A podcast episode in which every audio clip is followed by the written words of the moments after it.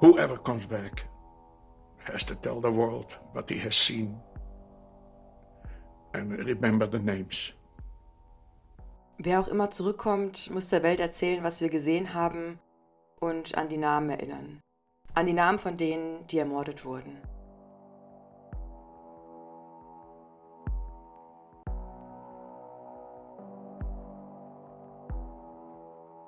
Hier habt ihr gerade Kunrad Roth gehört. Die Stimme ist mir mittlerweile sehr, sehr vertraut, denn das Interview, auf dem diese Folge heute basiert, dauert ungefähr vier Stunden und auch das KZ-Außenlager Müller-Verhardt spielt eine sehr wichtige Rolle in diesen vier Stunden.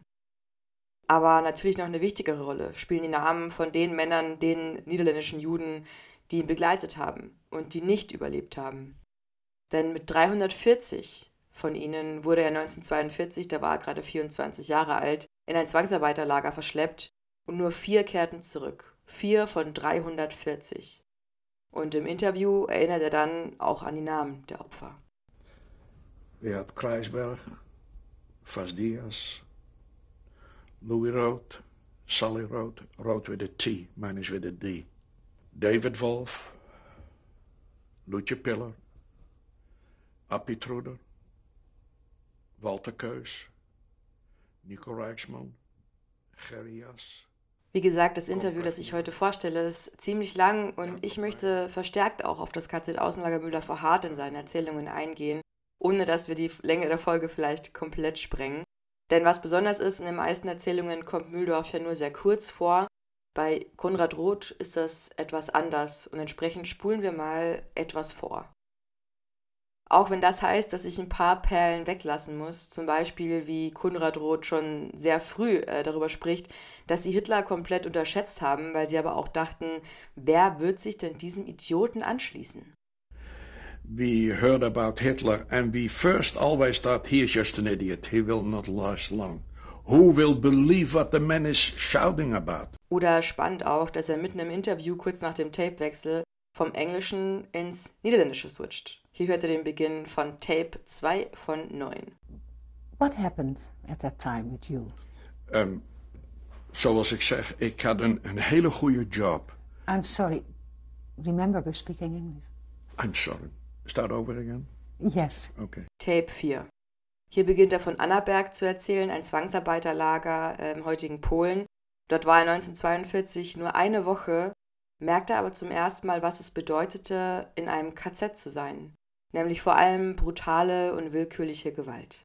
And uh, that is why we actually met what being in a concentration camp meant. What do you mean by that? Beating, brutalizing, kicking. Von Annaberg ging es dann nach Gleiwitz, ein Außenlager von Auschwitz, und dort musste er in Zwangsarbeit eine Fabrik bauen. Und er sagt, bei der Arbeit musste er so viel Ruß einatmen, dass noch Jahre nach dem Krieg schwarze Farbe aus seinem Körper rauskam. Aber über ein Ereignis aus dieser Zeit möchte ich nicht so schnell hinweggehen. Das ist seine Begegnung mit einem Bekannten aus seiner Heimat in den Niederlanden. Denn in Gleiwitz trifft er Nico Reichsmann. The man who called that to me was Nico Reichsmann. And that was the beginning of our relationship that lasted till the far, far end. Nico and me became one man. One man. Er hört schon, wie er bei diesem Satz schluckt, wir wurden eins. Der Beginn einer Freundschaft, die in seiner Erzählung unfassbar wichtig ist, sogar bis Mühldorf reicht und bis zu der Ankunft im KZ-Außenlager Mühldorf-Verhardt werden nach der Begegnung noch zwei Jahre vergehen. Er sagt, dass die Juden und Jüdinnen generell ganz unten in der Lagerhierarchie standen, aber noch weiter unten waren die niederländischen Juden und Jüdinnen.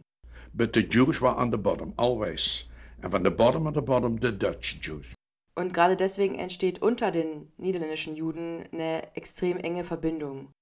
Und so saßen sie ziemlich abgeschottet von den anderen zusammen und haben sich dann schon in ihrer Haftzeit damit beschäftigt, wie wird das mal sein, wenn alles vorbei ist und wie können wir von unserer Geschichte erzählen und wer wird das überhaupt glauben? Und ich fand das extrem traurig und auch schockierend, dass sie schon während ihrer Erlebnisse, als es noch gar nicht irgendwie klar war, dass das irgendwann mal als Holocaust in die Geschichte eingehen wird, dass sie da schon Bedenken hatten, ob ihnen jemand überhaupt zuhören wird und noch mehr, ob ihnen jemand glauben wird.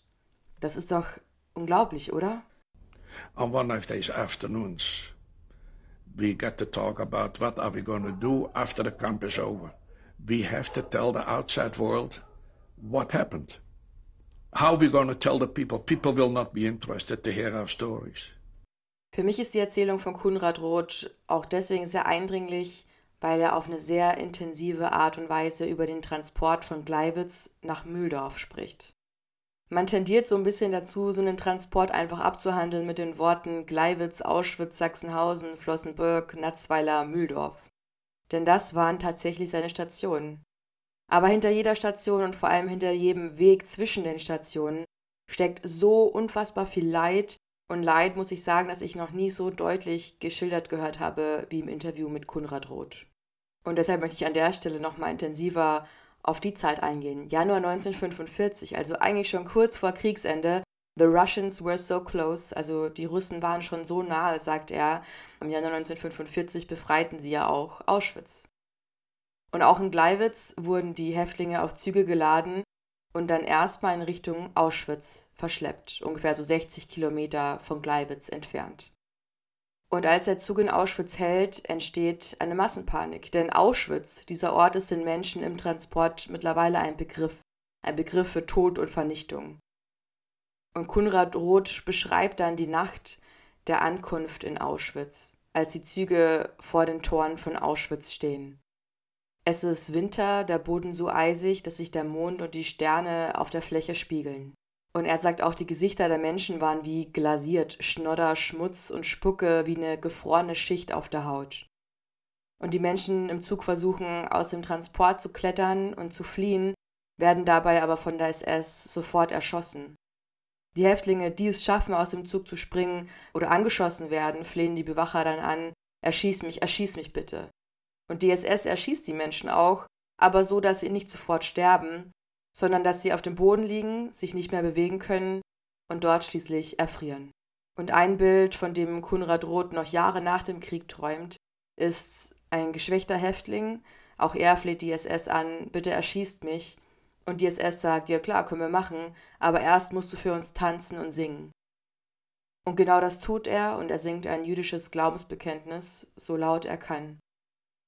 Die Häftlinge in den Wagen singen mit. and I, and I dream about it always. In front of our cart was a, a, little bitty fella, and he was just a carcass, and he had barely clothes on, and he slithered up and down, begging the guards, please shoot me, shoot me. And the guards laughed at him, and they just put their attention to somewhere else, and he begged them again and again, please shoot, and he fell on his knees. And they said, Well, you sing and dance to us, we will shoot you. We do you that favor. And he stood up and he slid the button. That, that, that must be his dancing. And then he, he sung, Shema Yisrael Adonai Eloheinu. And he had to do it over again. And the Jews aboard of the freight cars heard it. And we, we sung with him. And they told us to shut up, and they shot in the cars that we would shut up. And then they shot him. Wirklich dieses Bild, wie der Waggon vor Auschwitz steht, Schüsse, Schreie, Flehen und dann dieses jüdische Glaubensbekenntnis dazwischen. Ich glaube, in jedem Hollywood-Film würde man sagen, ja, das ist eine übertriebene Darstellung, lass mal nicht machen. Der erste Transport von Gleiwitz dauert neun Tage und er sagt, Menschen starben auf dem Transport, erfroren im Stehen. Immer wieder müssen sie Leichen aus dem Transportwagen werfen und viele waren aber gar nicht tot, waren einfach nur steif gefroren, schwarz-blaue Gestalten mit geschwollenen Köpfen und Beinen. Und auch von seinen Freunden und Bekannten überleben viele den Transport nicht, ihr habt die Namen zu Beginn ja gehört. Für mich war diese Schilderung des Transports wirklich eine der beeindruckendsten und erschreckendsten Erzählungen überhaupt. Und ich habe auch überlegt, wie viel davon möchte ich überhaupt in dieser Folge aufnehmen, weil ich möchte auf keinen Fall hier zu viele Horrordarstellungen thematisieren. Ist wichtig, um zu zeigen, wie brutal das war, wie sehr die Erinnerung daran Menschen noch Jahrzehnte nach dem Krieg belastet hat. Aber ich möchte eben nicht, dass man ihn nur weinend von seinen toten Freunden erzählend in Erinnerung hat, weil das wird seiner Geschichte und aus seiner Person absolut nicht gerecht. Nach neun Tagen kommen sie im KZ Sachsenhausen an, das kann sie aber nicht aufnehmen. Es geht weiter nach Ravensbrück und dann nach Oranienburg, nach Flossenbürg, die City of Hamlet, sagt Konrad Roth. Dort verbringen sie noch vier Wochen. Wir nähern uns also dem Ende des Kriegs. Dann Transport, Marsch in das Lager Leonberg, dann in die Kaufring Area. Tape 6 von 9. Immer mehr seiner Freunde sterben und auch er ist am Ende seiner Kräfte, kann nicht mehr. Nico und er müssen sich stützen. But I couldn't no more. I had Nico could not walk anymore. I had to have my arm on the on the Nico's shoulders. That was my the most important thing. Kein Lager kann den Transport annehmen. Und so erreichen sie ihren letzten Stopp, ihr letztes Lager. In einem Lastwagen kommen sie im KZ-Außenlager Müller-Verhardt an. And that was the airfield of Muldorf. Es ist so krass, weil wir befinden uns ja wirklich Ende April 1945, also die letzten Tage des Krieges. Nico und Konrad haben es also fast geschafft, aber ihr habt es vielleicht schon rausgehört, nur einer der beiden wird überleben. Denn zu Beginn des Interviews hat er ja die Namen aufgezählt von den Männern, die nicht überlebt haben. Und leider musste er dabei auch einen Namen aufzählen. Nico Reichsmann. Denn in Mühldorf kommt es zu einem Luftangriff der Alliierten. Ein paar Baracken des Lagers brennen und er sagt, sie freuen sich noch. Doch ein Flugzeug kommt dann zurück in einer geraden Linie, trifft den Lastwagen, in dem sie gerade in Mühldorf angekommen sind. Der Truck geht in Flammen auf und Nico stirbt am 25. April 1945, keine zwei Wochen vor Kriegsende. And Nico died. The morning of the 25th he died. He was not allowed to come home. Konrad Roth scheint der Tod von Nico die letzten Lebenswillen genommen zu haben. Obwohl sie nur wenige Tage vor Kriegsende in Mühldorf ankommen, sollen sie noch Zwangsarbeit an der Hauptbaustelle leisten. Ihr erinnert euch vielleicht von anderen Folgen. Dort sollten sie eine unterirdische Flugzeugfabrik bauen und in der Arbeit unter anderem 50 Kilo schwere Zementsäcke schleppen. Aber Kunrad Roth weigert sich und jemand droht, ihn deshalb zu erschießen, aber er sagt, erschieß mich doch, ist mir egal. So the camp commander took out his gun and held it to my head. He said, You don't want to work? I said, shoot me here. I couldn't care less. I wanted to go with Nico. Statt Zement zu schleppen, werden er und Maupi, ein, ein Freund aus Holland, der noch überlebt hat, eingeteilt, die Finnenzelte im Waldlager Weiß zu streichen. Diese Finnenzelte, das waren so Hütten aus Sperrholzplatten, äh, denen die Häftlinge im Sommer leben mussten. Und jetzt mussten die beiden die Weiß streichen. Und warum ist absolut irre. Kunrad Roth sagt, weil damit die heranrückenden Amerikaner denken sollten, dass es hier ein Krankenhaus gab, also eine, eine Verpflegung der Kranken und Schwachen gewährleistet war. Und das sollte quasi die Bedingungen des Lagers nach außen hin beschönigen. Nochmal zur Erinnerung, alles, was ich jetzt erzähle, spielt sich innerhalb von drei Tagen ab. Also Ankunft im Lager, Nico stirbt, die beiden werden zur Zwangsarbeit eingeteilt und dann verlässt die SS das Lager. Und obwohl das ja eigentlich ein Symbol sein müsste, wie nah sie der Befreiung sind, sagt Konrad Roth, das war für ihn der Moment, wo er einfach nicht mehr konnte. And I, I couldn't lift my arms anymore, nor my legs, no nothing. I just didn't want no more. I couldn't care less. It, I was, it, it was the breaking point. Kunrad Roth erinnert sich, dass dann sein Freund Maupi zu ihm in die Hütte kam und erzählt, Aufwachen, die Amerikaner sind da. Sie haben die Ketten des Lagers aufgebrochen und Kunrad Roth hört draußen Häftlinge schreien, Amerikanski, Amerikanski. Aber er bleibt liegen im Dunkeln in diesem stinkenden Loch, wie er sagt. Hört dann, wie sein Freund die Tür langsam öffnet, auf Englisch mit jemandem spricht und sagt, bitte sag Kunrad, dass der Krieg vorbei ist, dass er frei ist. And I heard Maupi saying in English, please tell my comrade that he's free. Tell him before he, he's dead. Ein amerikanischer Soldat kommt rein, zieht ihn an seinem Kragen hoch und hält ihn im Arm. A soldier stuck his head in there, and it was an American soldier. And he smiled. For a long time, I hadn't seen a soldier smiling. And he said, Come, comrade, you're free now. An dieses Bild werde ich das nächste Mal denken, wenn ich im ehemaligen Waldlager stehe. Dort sieht man ja noch so die Mulden im Waldboden, wo einmal die Erdhütten waren. in denen Kunrad Roth lag am Breaking Point, wo er dann stand, dreckig, so dreckig, dass er sich schämte, sagt er, in den Armen des vollbewaffneten amerikanischen Soldaten, der ihn immer wieder sagte, du bist frei.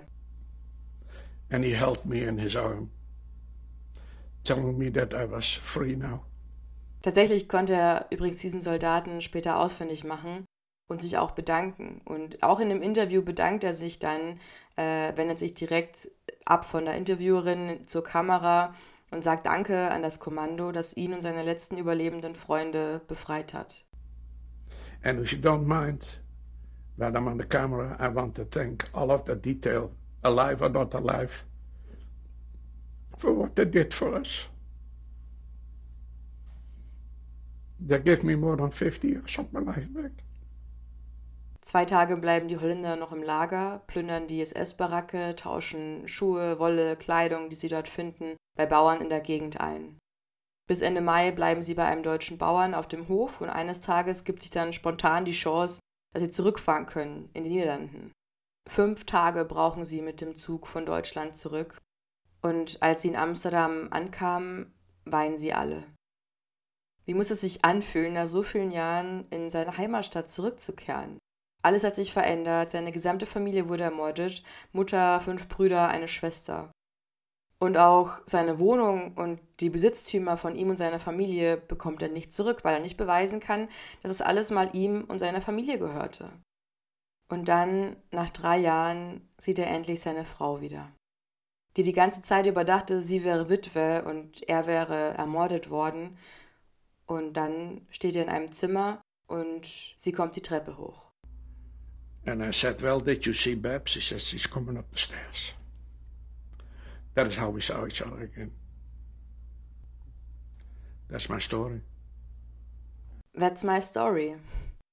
Das Paar wandert 1960 nach Amerika aus und kurze Zeit nachdem ihr Haus dort fertig renoviert ist, stirbt Beb, seine Frau.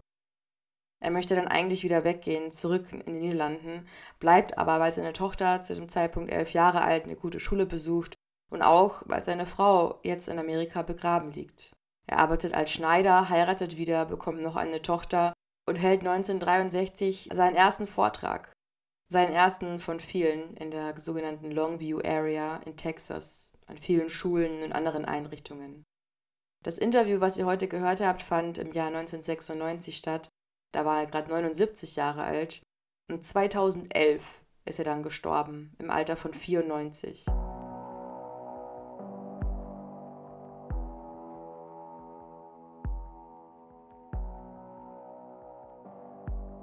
Und in dem Interview wird er gefragt, werden Sie jemals aufhören, darüber zu sprechen, was Ihnen passiert ist? Und er sagt, nein, denn das habe ich den Männern im Lager versprochen. Do you think you will ever stop speaking about your experiences? Nope. I have to. We promised each other in the camps. Und weil Kunrad Roth jetzt nicht mehr darüber sprechen kann, sein Versprechen einfach nicht weiter einhalten kann, müssen wir das eben tun.